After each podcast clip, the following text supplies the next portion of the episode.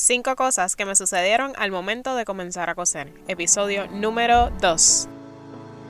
Costuholic nace de las miles de ideas que una persona creativa puede llevar una tela, y no solo transformarla en una pieza, sino que va y también cambia sus vivencias. Mi nombre es Camille Suliveres, tu host, y en este espacio estaremos hablando sobre qué es ser aficionado por la costura, cómo emprender en este mundo y cómo podemos hacer de una pieza infinitas memorias.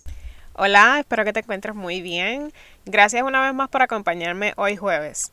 Hoy te hablaré sobre cinco cosas que me sucedieron al comenzar a coser. Y es que cuando uno inicia en un hobby o en un nuevo trabajo le pasan muchísimas cosas. Desde el querer aprender todo a la vez hasta trabajar largas horas esforzándote con lo que no te sale.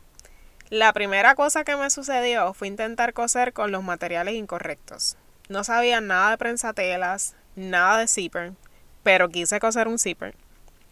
Así que pasé un montón de trabajo, descosí un montón más, pues porque no era, no era el correcto, o sea, no sentía que era el correcto y sí, estaba en todo lo cierto. Luego verifiqué y había un prensatelas que era para zipper.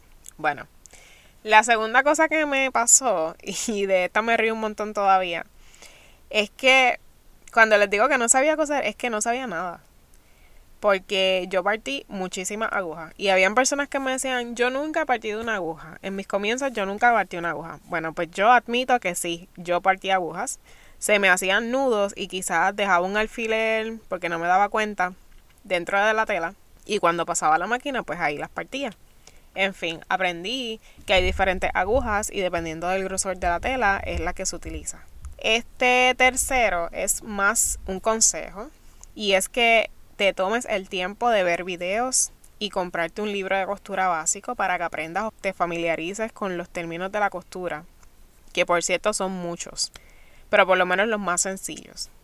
Así, básicamente cuando vayas a realizar una pieza, eh, aunque tengas las instrucciones de poder realizarlo, también teniendo el libro, pues puedes ir a esos términos sencillos, a esos términos básicos, para que entonces puedas dejarte llevar.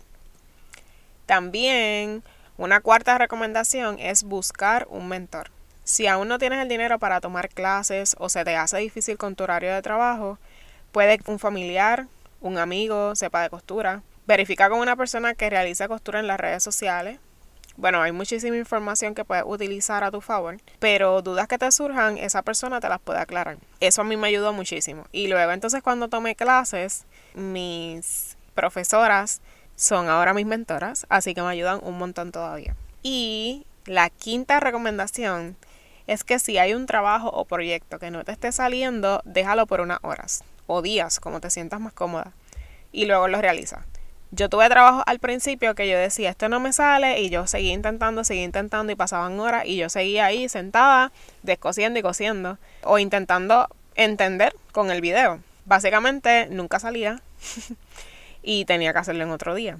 Así que una de las cosas que siempre me resulta es que a veces estamos tan bloqueados, o sea, se nos bloquea como la creatividad, que dejo entonces un momento lo que estoy realizando y cuando vuelvo ya estoy más clara de lo que estaba haciendo y retomo lo que estaba realizando y sale. Estas son mis recomendaciones.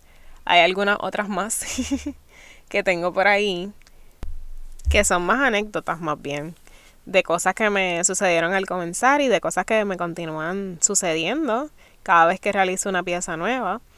En muchas ocasiones cuando las piezas, cuando es la primera vez que realizamos las piezas, pues nos da un poco de trabajo, pues claro. Eh, si es una técnica nueva, por ejemplo, que estamos utilizando. Pero en base a ello, de esto vamos a estar hablando en un próximo episodio.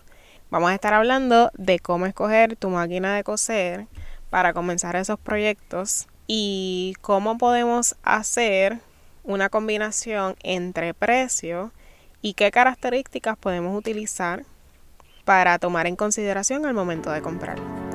Así que una vez más, muchas gracias por estar aquí y nos vemos en el próximo episodio.